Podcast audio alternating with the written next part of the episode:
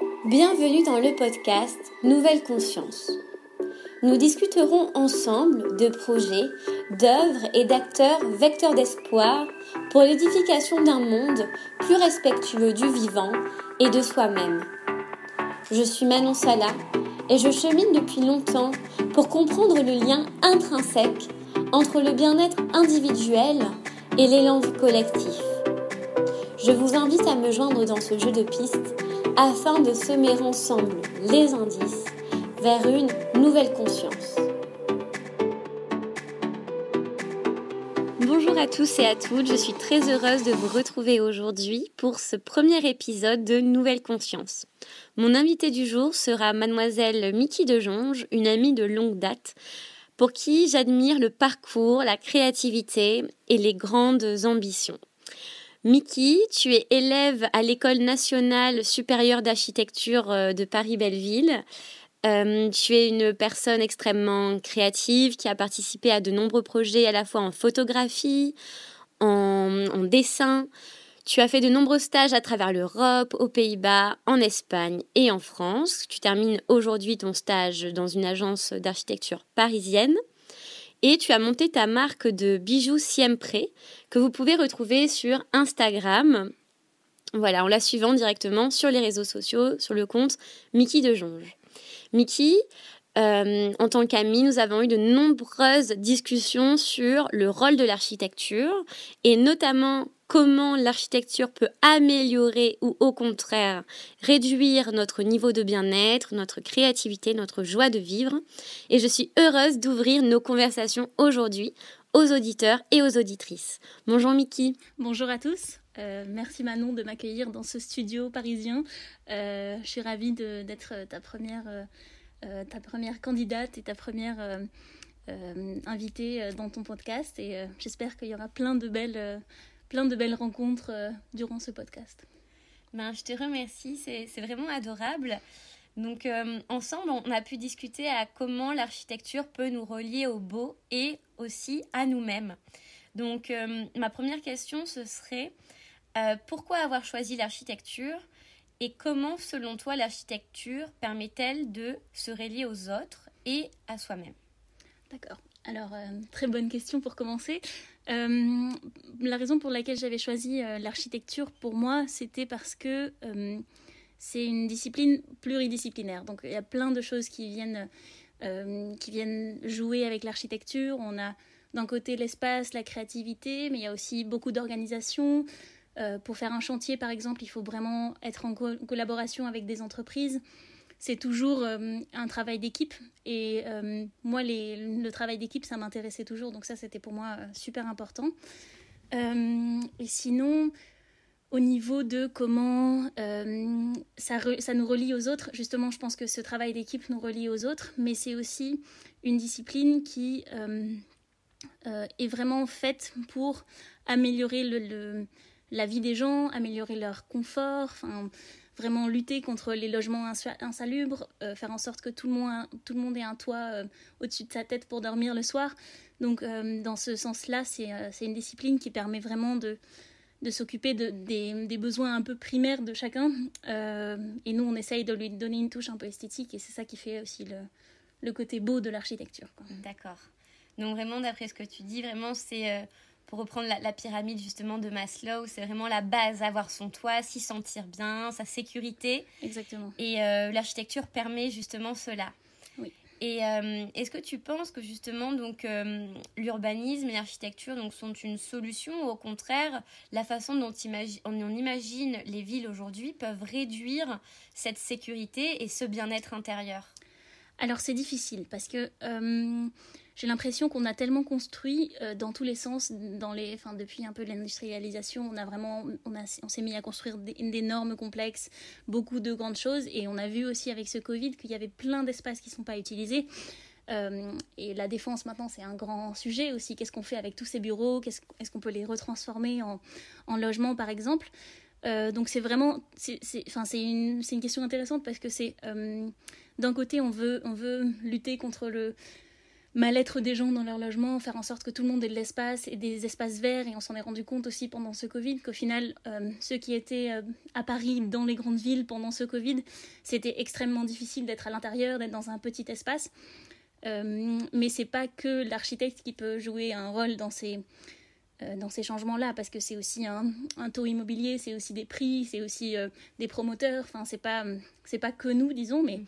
nous, on essaye en tout cas de faire en sorte que les logements, même s'ils sont petits, ils sont bien agencés et faire en sorte que, euh, et je pense qu'on va un peu vers ça, que tous les espaces peuvent être utilisés dans différentes euh, formes. Donc c'est-à-dire qu'une chambre peut devenir un bureau ou qu'un euh, bureau peut devenir un salon et que donc avec des meubles ou avec un certain agencement d'une pièce à vivre, on fait en sorte qu'on puisse y vivre plus longtemps et de avoir plusieurs usages de l'espace. D'accord. Donc euh, ce serait non pas, non pas fragmenter l'espace, mais au contraire le, créer une ouverture et donc une adaptabilité aux besoins et aux fonctions du logement. Euh, Exactement, ça c'est ce qui est un peu difficile dans le métier d'architecte, c'est que on peut pas se mettre vraiment à la place de l'autre. Après nous, on a une une, une, enfin, une culture euh, de l'espace, on sait comment bien agencer pour faire en sorte qu'on on s'y sente bien, mais c'est toujours difficile de, de bien écouter la personne pour qui on construit parce que c'est bien sûr c'est elle qui va au final vivre dans ce logement. Donc euh, le mieux ce serait de faire une architecture qui est totalement modulable et que tout le monde peut vraiment changer, mais c'est très euh, c'est aussi compliqué de, en tant que euh, non-architecte de dire moi j'ai envie d'avoir un grand espace pour ça et un petit espace pour ça. Donc c'est vraiment une écoute entre architectes. Mhm. D'accord, je comprends. Et du coup, quand, quand est-ce que tu as eu justement cette prise de conscience de la nécessité finalement d'avoir un, logement qui est adapté à chacun et, que, et qui va totalement à l'encontre de ces énormes plans euh, voilà, d'urbanisation, de ces euh, logements, euh, de ces barres d'immeubles où tout est extrêmement harmonisé, uniformisé. Est-ce que c'est quelque chose pour toi qui est évident ou qu'on t'apprend ou que tu as ressenti en parlant avec des clients, dans tes stages, dans tes projets? Moi, personnellement, je l'ai ressenti euh, très jeune déjà parce que je me suis rendu compte que tout ce qui était des objets de design ou des choses belles autour de moi, je trouvais ça, ça me mettait mal, bien, enfin, dans un bon état. J'étais vraiment contente d'être entourée de belles choses, disons. Et euh, je pense qu'en faisant euh, des études d'architecture, on est allé aussi un petit peu dans les banlieues euh, parisiennes et en voyant ces grandes tours d'immeubles, il y en a certaines qui sont très bien construites, mais d'autres où on se dit mais attends cette petite fenêtre, quand on, quand on regarde les, logements sociaux par exemple, qui sont tous avec des petites échelles, tout est mesuré, tout est quadrillé, c'est 9 mètres carrés par chambre, enfin c'est vraiment, c'est des tout petits espaces et, euh, enfin j'ai pas envie de dire que c'est insalubre, mais il y a des il y a des espaces de vie qui sont totalement euh, à revoir et euh, qui datent des années 50 euh, où tout était condensé et faire en fait en sorte pour que tout soit proche de la ville. Mais je pense qu'on peut aller vers une approche différente du logement et, et se dire on change, on essaye d'agrandir ces espaces-là et faire en sorte que tout le monde s'y sente bien. Après, la ville y joue aussi un, un, un, rôle parce que tout le monde ne peut pas se permettre d'avoir un 120 mètres carrés, tu vois, à Paris. Euh, mais euh, je pense que les espaces verts, c'est hyper important, même si c'est tout petit. Euh, mais ça fait vraiment partie du bien-être aussi, enfin pour moi, d'un plan d'urbanisme et d'un plan d'une ville. Hmm. Donc, est-ce que selon toi, donc bien-être individuel rime avec espace et lumière, ou est-ce que finalement c'est plutôt une question justement d'agencement où il y a des un peu on va dire, euh, des codes universels qui vont faire que l'être humain va se sentir bien quelque part euh, dans son logement alors universel, je pense pas, euh, parce que je pense qu'on a tous des cultures différentes et que chacun se sent bien avec certaines couleurs ou se sent bien avec certaines matérialités ou certains, certains, un apport de lumière plus grand ou plus petit. Moi, je sais, personnellement, si j'ai pas une fenêtre dans ma chambre, je suis tout à fait malheureuse. c'est pas, c'est très important pour moi. Euh, mais euh, dans une culture, euh, je sais que en Chine, on a, enfin, ils sont beaucoup plus dans la, dans ce que je te racontais sur l'ombre. C'est parce que ça met en valeur aussi certains objets. Si tu mets quelque chose dans une pièce noire et que ça, ça fait ressortir aussi les couleurs. Donc, c'est en fonction de ce dans ce quoi tu te sens bien. Mais je dirais que pour moi, oui, bien-être rime avec luminosité. Et après, ça veut pas dire tout blanc, mais ça veut dire en tout cas un apport de lumière euh, important. D'accord. Et si tu devais donner, si tu pouvais donner un des conseils à justement des personnes qui nous écoutent et qui habitent dans des logements un peu petits, justement, qui s'y sentent pas bien, et enfin, en tant qu'architecte, en tant que jeune, qui justement veut faire bouger les choses, et comment voilà tu pourrais leur conseiller pour se réapproprier l'espace, pour créer des petits rituels ou oui, voilà, pour se sentir mieux chez eux? Alors, pour se sentir mieux chez soi, euh, je dirais essayer de trouver des, meubles qui peuvent être euh, euh, utilisés dans tous les sens. Donc, vraiment des, des choses qui sont pas juste un bureau pour avoir juste un bureau, mais justement des, des meubles qui peuvent être tout d'un coup une table, tout d'un coup une assise, enfin vraiment des meubles un peu modulables parce que je pense que ça permet d'avoir un espace tout d'un coup plus grand parce qu'en ayant des meubles modulables comme ça, ça nous donne un peu plus de, de liberté, disons. Euh, et après, euh, sortez de chez vous aussi. Enfin, je pense qu'en voyant, euh, parce que les villes, enfin toutes les villes ont, un charme, donc il faut, il faut aller dehors, profiter de la lumière et, et puis se dire euh, et chercher les petites choses qui nous rendent heureux euh, chez soi. Moi, je, moi, j'adore les fleurs, donc j'achète toujours des fleurs et euh, mm. ça me donne, ça me procure de la joie dans mon, dans mon logement. Donc, et peut-être repeindre la couleur d'un mur si ça veut donner envie, euh, se dire bon bah pourquoi je peindrais pas ces murs en jaune, euh, ça, ça m'apportera de la gaieté et puis ne pas se dire, euh, ne pas se donner des contraintes de est-ce que mon est-ce que mon propriétaire va être d'accord avec cette couleur sur mon mur? Non mais moi ça me rend heureux. Vas-y je j'y fonce tu vois. Donc je pense que ce serait plus un conseil comme ça. Bon, c'est quand même bien d'avoir l'autorisation du propriétaire. Oui je suis d'accord je voulais pas. Avant que vous repeigniez toute votre chambre en, mauve ou quoi demandez quand même bon après on peut toujours repeindre par dessus. Mais oui, en gros, ce que tu dis, c'est qu'il y a vraiment il y a une notion euh, de, de, de, responsabilité et un peu euh, avoir le enfin on a le pouvoir on a la possibilité même dans un espace qui est restreint de créer quelque chose de beau où on s'y sent exactement, bien. Exactement et on n'a pas pour, besoin pour ça d'avoir beaucoup d'argent beaucoup de moyens juste en fait en laissant libre cours à sa créativité. Exactement exactement. Je pense que ça c'est euh, tu m'en parlais euh, tout à l'heure, c'est sur le justement la créativité dans, dans l'espace urbain. C'est parfois c'est compliqué parce que tout peut être rigide et codifié, mais il faut il faut se dire euh, si moi j'ai envie de faire une chose créative, je dis pas du tout de délinquance, mais si j'ai envie d'être créatif aussi en ville ou dans, chez moi dans mon appartement, laissez-vous aller et, et, faites en sorte que la créativité évolue. quoi. C'est super important et je pense que le fait d'être dans un espace euh, agréable euh, fait aussi donne aussi beaucoup de créativité et je mm. pense que ça aide. Et euh, est-ce que tu penses justement que le fait que tout soit bétonné, ce bruit incessant, enfin un peu les tout ce qui est typique de la ville va pouvoir bloquer ou développer notre créativité parce que finalement notre créativité on va la chercher à l'extérieur de nous en allant voir des musées en allant voir euh, enfin en allant voir pardon des expositions dans des musées en allant au cinéma. Est-ce que tu penses que euh, tout enfin comment la ville est agencée avec cette idée de devoir aller à l'extérieur pour s'amuser pour voir du beau ça bloque ou ça au contraire ça permet de, de développer cette créativité là euh, moi, je pense que enfin en tout cas la créativité chez moi elle vient quand je vois des choses que je ne connais pas. Donc euh, c'est plutôt en allant à l'extérieur de, chez moi que je développe justement cette créativité. Mais euh, il faut être curieux en fait je pense plutôt. Et euh, même même en se promenant dans la rue on, peut croiser des gens on peut voir des vitrines. Et même ça c'est déjà assez ça peut déjà nous faire changer d'avis ou nous, nous donner un peu de enfin il faut être curieux nous donner de la curiosité. Mais je pense que la ville est pas vraiment euh, euh, faite pour euh, s'exprimer super librement, même y, a y a certains endroits qui le sont, qui le sont plus que d'autres.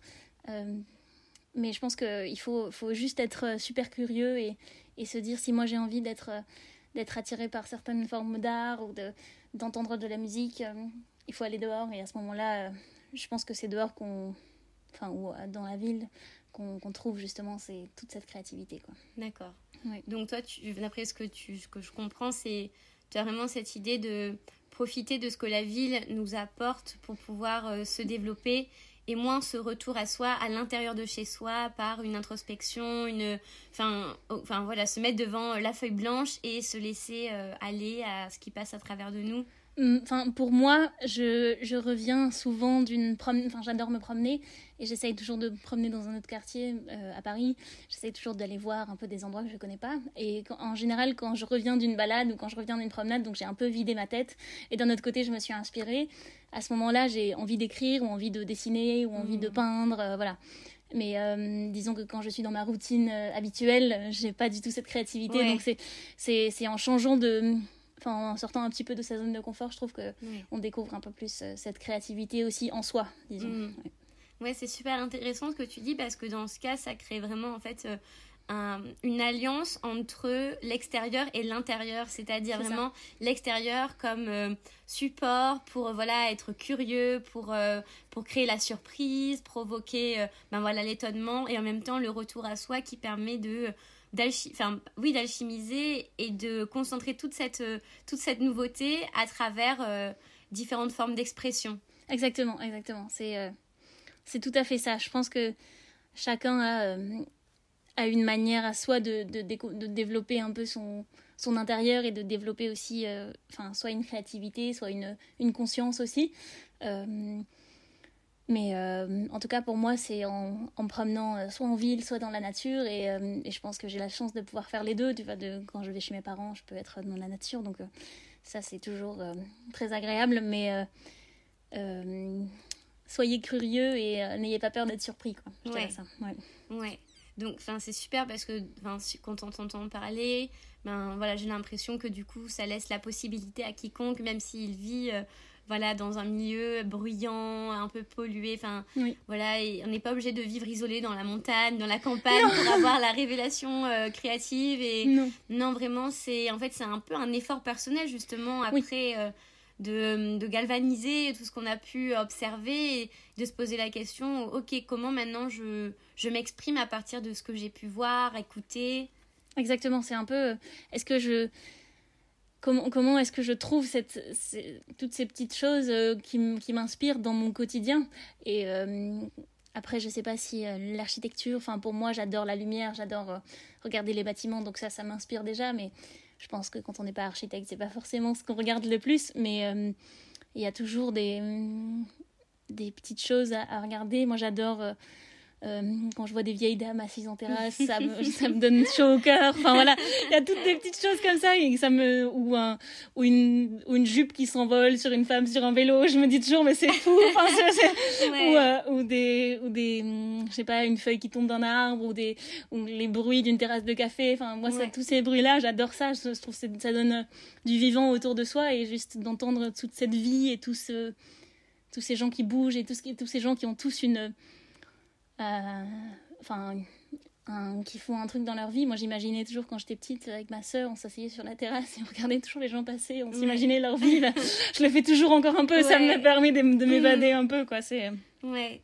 Ouais, ben D'accord, ben oui, voilà, c'est très beau enfin, d'essayer de trouver le, le, beau partout. Et est-ce que tu penses que l'architecture t'a aidé à avoir ce nouveau regard sur le monde, c'est-à-dire euh, chercher euh, ben, la beauté dans le détail, euh, un peu la, la splendeur dans le quotidien, ou c'est quelque chose que tu crois qui est inné chez toi? Je pense que c'est quelque chose que j'appréciais déjà, mais je ne savais pas où est-ce que c'était, enfin, ce, qui, était ce que j'appréciais vraiment dans les détails. Et euh, en commençant mes études d'architecture, on faisait énormément de dessins à la main.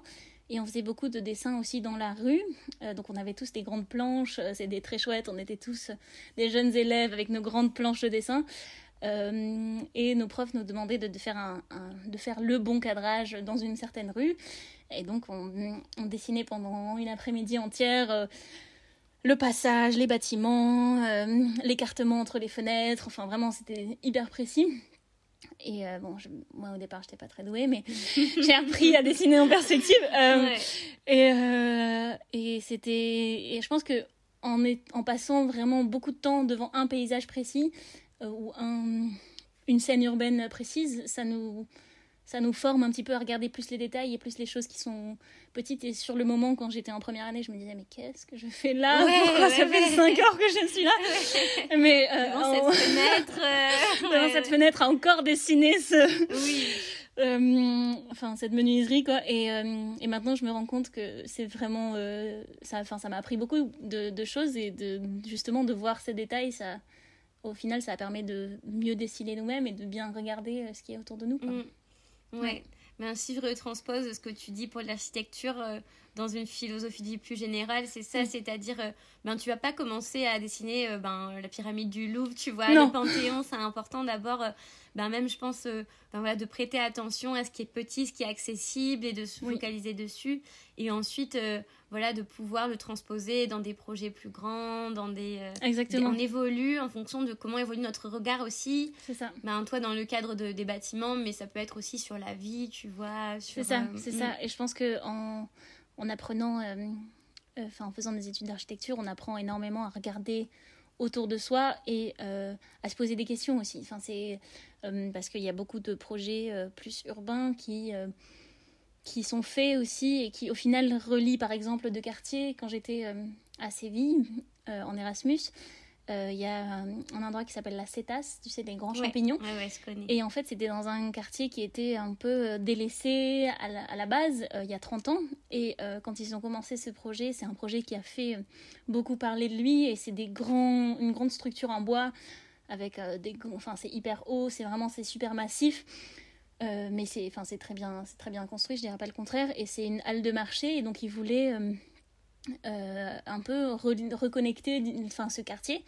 Et le fait qu'ils aient construit ce grand ce grand champignon et ce grand enfin ce, grand belvédère un peu sur la ville ça a attiré des touristes ça a attiré du commerce ça a attiré enfin donc cette architecture là a permis de relier ce quartier et de lui redonner une nouvelle une nouvelle énergie quoi. Donc au final dans ce cas-là l'architecture fait quelque chose pour la ville. Donc euh, ça, ça c'est ce que je trouve très beau quoi. Ouais et justement donc euh, donc ce podcast s'appelle Nouvelle conscience. Et justement j'aimerais beaucoup qu'on réfléchisse ensemble à de nouvelles euh, solutions pour prendre conscience de du changement nécessaire suite à un, un modèle de développement un peu aujourd'hui obsolète qui atteint ses limites. Et comment l'architecture selon toi, permet, pour permettre de, de, répondre à ce défi?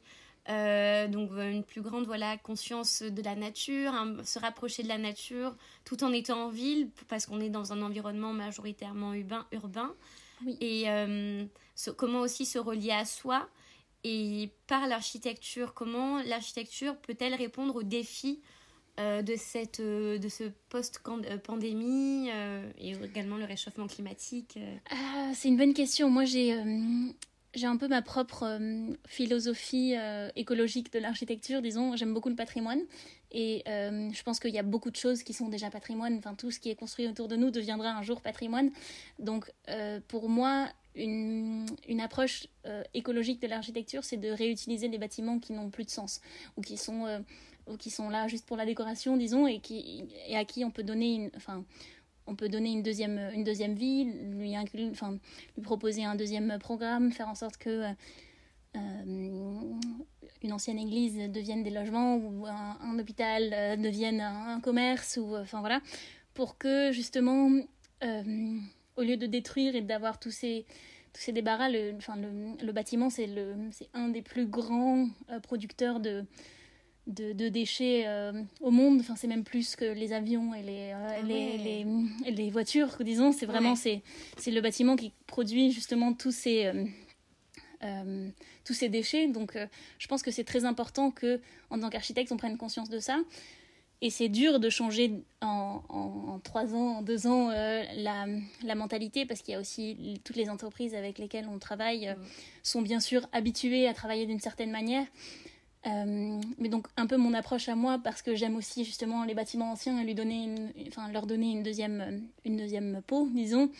Euh, pour moi, c'est un peu cette approche-là qu'il faut avoir en tant qu'architecte, donc de se dire je ne vais pas tout redétruire, pas tout reconstruire de zéro, mais un peu dans la réutilisation, euh, de réutiliser certains morceaux, de, de garder un peu la peau du bâtiment qui est déjà là, et puis les choses qui sont en mauvais état, de les, reconstruire, et puis les choses qui sont en bon état leur donner une nouvelle, euh, une nouvelle occupation. Quoi. Ouais. Et est-ce que tu aurais des exemples justement de, de bâtiments qui ont, qui ont connu euh, ce plan-là de, de, rénovation en France ou à l'étranger? Euh, Alors, par exemple, l'Hôtel Dieu de Lyon, c'était un ancien hôpital et maintenant c'est devenu un, un, commerce avec un, un hôtel. Enfin, après, c'est toujours la question qu'est-ce qu'on fait de l'âme du lieu? Enfin, il y a toujours une, une âme dans un, dans un, bâtiment, il y a toujours une histoire, donc il, enfin, il faut bien pouvoir la conserver. des autres bâtiments qui ont changé de peau. Euh, par exemple, à Bordeaux, il y a un endroit, moi j'adore, c'est, euh, il y a un restaurant dedans, mhm. ça s'appelle Darwin, je crois. C'est à côté de la Garonne. Et en fait, euh, c'était des grandes friches, des friches où ils faisaient de la production industrielle, je ne saurais pas te dire de quoi c'était, mais ils ont retransformé cet endroit en lieu culturel, en musée. Enfin, il y a un restaurant justement. c'est super. C'est super. Ah, ouais, ouais, et donc, et quand tu te dis, bon, c'est un ancien bâtiment qui a qui a vécu, qui a une histoire, et leur, lui redonner des, enfin, de la jeunesse et que ça attire aussi des gens, ça, je trouve ça super beau, tu vois. Pour mm. moi, c'est de cette manière-là qu'il faut construire. Je comprends bien qu'il faut construire certaines choses nouvelles et qu'il y a des normes et que tout n'est pas possible, mais, mais euh, il faut être assez créatif pour se dire, bon, moi je prends ce challenge et j'essaye de rendre cette ancienne friche un nouveau lieu euh, extraordinaire. Bah ouais. Mais est-ce que tu penses que hum, pour ça, il faut qu'il y ait de la demande de la part euh, des acheteurs, donc des individus, des entreprises, ou est-ce que vous, en tant qu'architecte, vous avez ce enfin, cette chance, ce pouvoir de pouvoir justement impulser ce changement, cette nouvelle dynamique? C'est difficile parce que je pense que nous, en tant qu'architectes, on, a la, on a la capacité de voir que les bâtiments peuvent avoir une deuxième fonction. Euh, mais on n'est pas, on n'a pas le pouvoir d'achat euh, de tous ces bâtiments-là, donc on peut pas, on peut pas, je peux, je pourrais pas sortir de ma poche euh, l'argent qu'il me faut pour acheter une friche, tu vois. donc je pense que c'est aussi une, une question, donc si c'est un peu une conscience commune, tu vois, une conscience commune un peu écologique, parce que si la mairie ou une mairie ou des promoteurs achètent des friches et se disent bon, alors on va pas tout détruire, mais on va demander à un architecte ce qu'il en pense à ce moment-là, on peut, on peut intervenir. Mais euh, malheureusement, tous les bâtiments ne nous appartiennent pas. Sinon, je suis sûre qu'on aurait plein d'idées. Euh, on est tous des rêveurs, un peu les architectes. Donc, euh, on a plein de projets différents. Mais, mais je pense que c'est un peu quelque chose de commun. Tu vois, c'est pas. C'est pas, c'est pas que aux mairies, c'est pas que aux promoteurs, c'est pas que mm. aux individus, mais c'est tout ce monde-là. Si on travaille ensemble, on peut créer un, peu un monde de demain plus euh, plus tourné vers l'écologie et où les gens sont. Euh, enfin, moi, moi, je suis peut-être un peu utopiste, mais j'aimerais bien que les gens soient heureux dans leur, dans, leurs hein. endroits, quoi. Ouais. ouais. Ben voilà, on en parlait au début. Enfin, si on n'est pas heureux chez soi, c'est difficile après euh, clair. de, de l'être à l'extérieur. Donc, c'est vrai que c'est une base, et puis en plus, ben, notre base, c'est le sol, et le sol, c'est la terre. Donc, si on respecte pas la terre, c'est clair. Euh, ben voilà, enfin, on commence bien justement sur de mauvaises terres. Ça me fait penser, euh, enfin, sur de mauvaises bases. Tu sais, en, Argentine, avant de construire quelque chose, ils font un don à la Madre Tierra, tu sais, la Pachamama. Oui. Et donc, du coup, même si tu construis, finalement, il y a une connexion au lieu à, ça, à la terre, à son histoire. Et nous, on s'en on, est déconnecté. Exactement, c'est vrai. Et c'est, enfin, par exemple, dans des dans des villages africains, c'est toujours construit autour d'un arbre. Donc ils plantent d'abord un ah, arbre et ensuite ils construisent autour. Comme, comme quoi l'arbre, c'est vraiment le centre du village, c'est vraiment le, ce qui, enfin, les racines aussi un peu du village. Et autour de ça, se construisent les maisons, tu vois. Donc euh, de se dire, on plante, euh, euh, on plante quelque chose en premier ou on fait une une petite bénédiction à la terre sur laquelle on construit. Enfin, je trouve ça, je trouve ça super beau. Au final, on peut pas, euh, on peut pas toujours mettre de la verdure par dessus et euh, juste en décoration. Tu vois, il y a des, il y a des projets d'architecture qui sont très compliqués où on essaye de planter des arbres très en hauteur, mais au final, ces arbres restent toujours petits parce qu'ils peuvent pas vraiment euh, grandir et prolonger leurs racines. Donc, c'est difficile et je pense que essayer d'avoir un peu une conscience un peu aussi de là où on s'implante et là mm. enfin ce qu'on après je comprends que dans une grande ville c'est pas toujours facile mais il y a des projets urbains où euh, au final il y a une très petite partie qui est euh, bétonisée ou enfin et où on, laisse libre cours à la terre à faire des que la terre permet elle-même de filtrer l'eau et, mm. et ça évite aussi des inondations oui bien sûr c'est que en fonction de comment on construit, on va, on va, pouvoir régler des problèmes, mais on va pouvoir aussi en ajouter certains. C'est ça. Donc, euh, et est-ce qu'on vous, est-ce qu'on vous l'apprend ça justement dans votre formation à, à justement répondre aux défis écologiques, euh, à voilà euh, limiter la bétonisation des sols? Est-ce que, est-ce que c'est quelque chose qui fait partie, oui voilà, de, de ton cursus? Ça, Pas au départ, mais c'est quelque chose qui rentre de plus en plus, je pense, dans les études d'architecture. Mhm. Et j'ai l'impression que on est tous, on a tous un petit peu cette conscience et on a eu des, des intervenants aussi dans, dans certains cours qui nous ont permis de, de, de montrer des projets qui sont en cours de construction. Mais je pense que l'essence de nos études, c'est surtout comment faire en sorte que l'agencement de l'espace soit bien fait et, une certaine esthétique et fait en sorte que les humains se sentent bien. Mhm. Euh, et la partie écologique est venue, plus, est venue plus tard dans mes études aussi. Donc, euh, c'est pas la première chose à laquelle on, pense en tant qu'étudiant architecte, je pense. Mais euh, je trouve que ce serait un, quelque chose qui doit être encore plus présent dans les études. Et on a eu fait quelques cours de construction très intéressants qui justement nous proposait de travailler sur un matériau, de choisir un projet construit d'un matériau. Mhm. Et euh, nous, on avait travaillé sur le, sur le pisé, et c'est en fait c'est de l'argile rouge qui est euh, mélangée, euh, enfin disons construire en, en, briques mais en, terre. Et, et c'est des, des, techniques ancestrales, mais que les architectes redécouvrent un petit peu. Et, mhm. et je pense que c'est surtout dans des pays qui sont moins développés que ça peut se, se produire plus rapidement parce que nous on a tellement de normes à respecter que pour construire en argile c'est compliqué en, France. Euh, mais il y a, y a, plein de plein de nouveaux de nouveaux projets qui sont des petits entrepreneurs qui se disent on va essayer de construire de manière la plus écologique possible. Et euh, et pas besoin de 10 000 couches de plastique entre les murs pour que ce soit étanche et qu'il n'y ait pas d'infiltration d'eau ou que la température soit agréable parce qu'au final le pisé c'est parfait. Ça, ça, absorbe toute la chaleur et, euh, et, ça garde les espaces au frais. Donc euh, ah c'est des techniques euh, je pense qu'on n'a pas besoin d'aller dans la décomposition des matériaux et faire du pétrole et d'utiliser du plastique pour tout mais oui il faut faire attention à ce, ce genre de mm. détails quoi. C'est bien mais ce qu'on vous y fait y réfléchir finalement exactement ouais on n'est pas, on pas formé pour ça, mais je pense que on a, on nous donne la possibilité d'y réfléchir, on nous, donne, on nous donne des choses à lire, on nous donne des choses à, à regarder et euh, des intervenants qui nous en parlent. Et je pense que si on y est un peu intéressé, on s'y intéresse euh, automatiquement. Mmh, d'accord.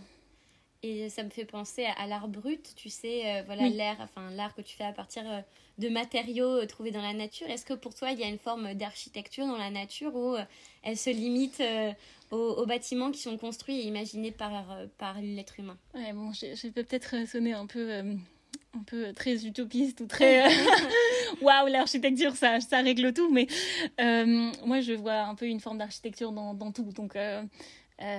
Pour moi, un paysage vallonné, c'est magnifique et ça, a des, ça, ça apporte tellement de choses, ça, ça, sur différents plans. Enfin, on, le, on, regarde les détails, les choses qui sont au premier plan, et puis au loin, au loin on voit aussi des arbres, ça forme, ça forme un paysage, et ça, je trouve ça absolument magnifique. Donc, euh, euh, il y a des grands architectes comme Gaudi, mhm.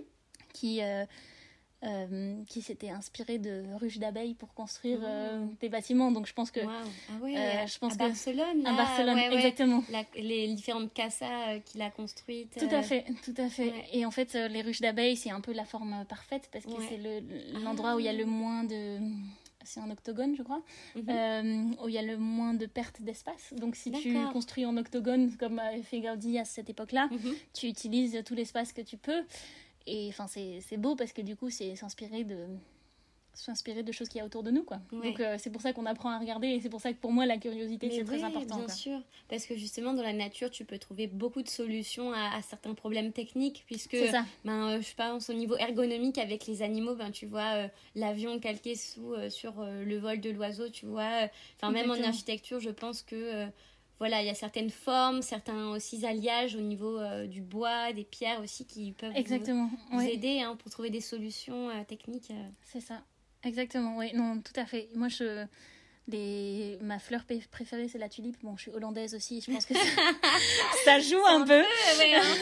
c'est c'est ma mère qui adore les tulipes, donc j'ai toujours, euh, j'ai toujours une tulipe à la maison, mais c'est pour moi, c'est la, c'est la fleur qui a une composition absolument parfaite. Tu vois, tout est, euh, tout est, c'est, incroyable. Je trouve ça fascinant comment la nature peut faire des choses aussi géométriques et aussi, euh, aussi belles. Donc, ouais.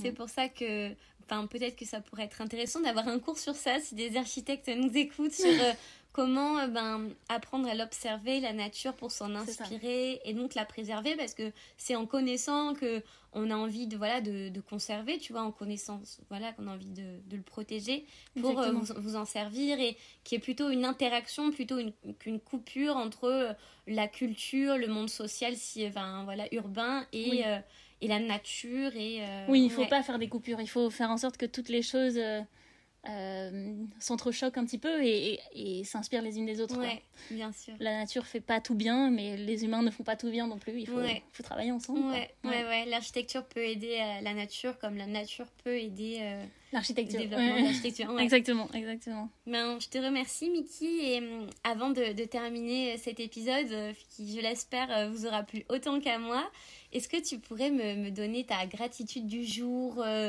voilà, qu'est-ce qui fait que maintenant, voilà, tu te sens bien, un souvenir euh, qui t'a fait du bien récemment?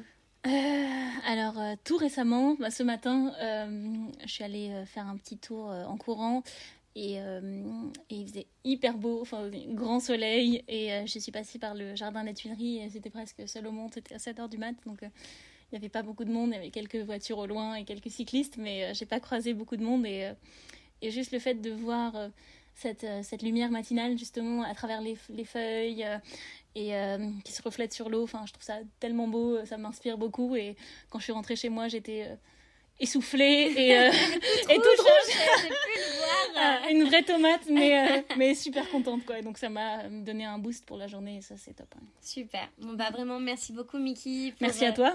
Pour toute ta poésie et tes conseils, c'était vraiment génial et et bon, euh, les auditeurs et auditrices pourront te retrouver sur Instagram hein, oui, veulent exactement. avec toi.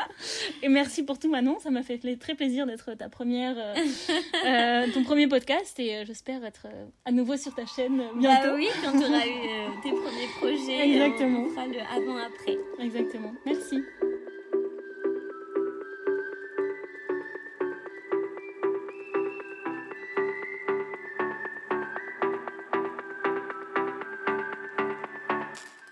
Merci pour votre écoute. Nous nous retrouverons tous les lundis et vendredis pour construire ensemble cette nouvelle conscience. En attendant, vous pouvez me suivre sur la chaîne YouTube du podcast ou bien sur le compte personnel Instagram. À bientôt!